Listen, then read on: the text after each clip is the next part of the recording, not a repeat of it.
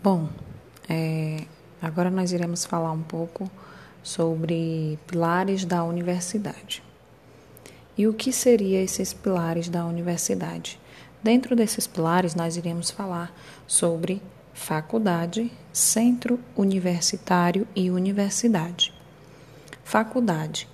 A faculdade, ela tem atuação é um número pequeno de áreas do saber, né? Um número de pequeno de áreas do conhecimento. Ela precisa ter autorização do MEC para lançar um curso e o seu corpo docente ele tem que ter no mínimo pós-graduação lato sensu.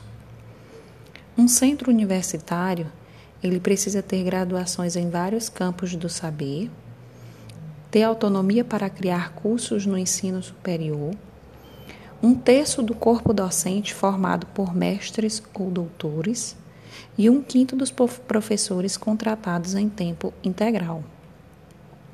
Já a universidade, eles oferecem, as universidades oferecem obrigatoriamente atividades de ensino, pesquisa e extensão. Têm autonomia e podem criar cursos sem pedir permissão ao MEC, e um terço do corpo docente deve ser formado por mestres ou doutores um terço do seu corpo docente também ele deve ser contratado, deve ter contrato em regime de tempo integral. Possui pelo menos quatro programas de pós-graduação, estrito senso, e um deles deve ser de doutorado. Então, é, a universidade também ela não deve prezar por uma mera reprodução de conhecimento pronto e acabado, e deve permitir inserção do aluno na sociedade. Então, aí é, nós falamos um pouco sobre universidade, centro universitário e faculdade. É, trazendo um pouco para a nossa realidade, nós, enquanto EMA, nós somos o que? Uma universidade, né? Então, é, a universidade, ela precisa ter obrigatoriamente um ensino, a pesquisa e a extensão. De acordo com a Constituição Federal de 1988, no seu artigo 207, ainda falando um pouco sobre a universidade, haja vista nós somos uma universidade, né? As universidades elas gozam de autonomia didático-científica, administrativa e de gestão financeira e patrimonial e obedecerão ao princípio da indissociabilidade entre ensino, pesquisa e extensão. Então, todas as vezes que nós conversarmos e falarmos sobre universidade, a gente vai sempre lembrar e trazer em nossas mentes que para que seja constituída como uma universidade, tem que ter esses três pilares: o ensino, a pesquisa e a extensão. O ensino, ele é obrigatório a todos os alunos, não é de caráter voluntário e ele deve prezar pela criatividade. Para o professor se aproximar do ideal educador é necessário alguns requisitos, como por exemplo, gostar do que faz, obviamente. Se eu faço o que eu gosto, eu faço da melhor forma, faço bem feito, por assim dizer.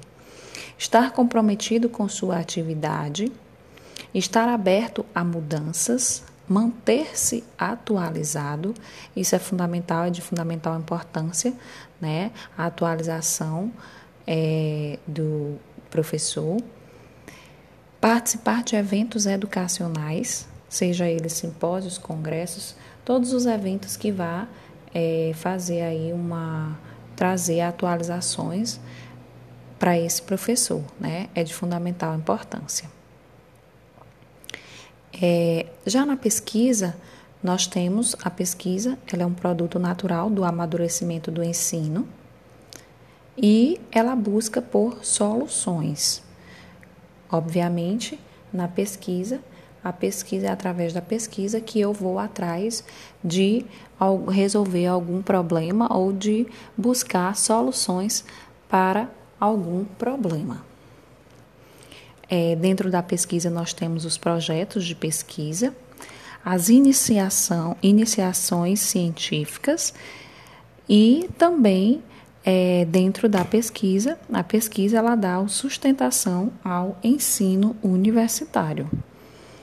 É, na pesquisa também são envolvidos, é, envolve também os laboratórios, onde é, nós temos laboratórios de diversas é, disciplinas ou diversos conteúdos né, que vão fazer de acordo com cada é, segmento ou estudo do professor, tem-se aquele laboratório. Temos também as bibliotecas, que são é, locais que, de pesquisa também, e, claro, vontade e tempo disponível de quem está à procura da pesquisa, quem está pesquisando, né? quem está buscando soluções. Já a extensão, ela fala, ela vem disseminar os conhecimentos adquiridos na universidade. Então, a extensão, ela busca é, disseminar né, esses conhecimentos adquiridos na universidade, é, repassando esses conhecimentos para a sociedade. Né? E ela faz aí a extensão, a ponte entre o saber acadêmico e o popular. Dentro, como exemplo, nós temos é, projetos de extensão da UEMA, nós temos aí Programa Institucional de Bolsas de Extensão, o PIBEX, o EMA, Programa Institucional para o Desenvolvimento da Primeira Infância, o ACOLHER. Esses é, são programas de extensão, né?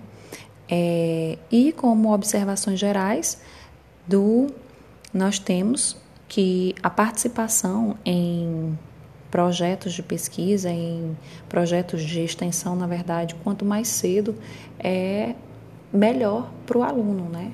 Porque ele adquire mais experiência e o ideal é que ele não espere ser remunerado sempre, porque nem sempre é, tem-se remuneração para todos os alunos de projetos de extensão. E, de uma forma geral, esses projetos eles trazem benefícios para o aluno, porque vai contar bastante no currículo. É, além disso, também traz benefícios para a sua formação e, é, consequentemente, para a universidade. Obrigada.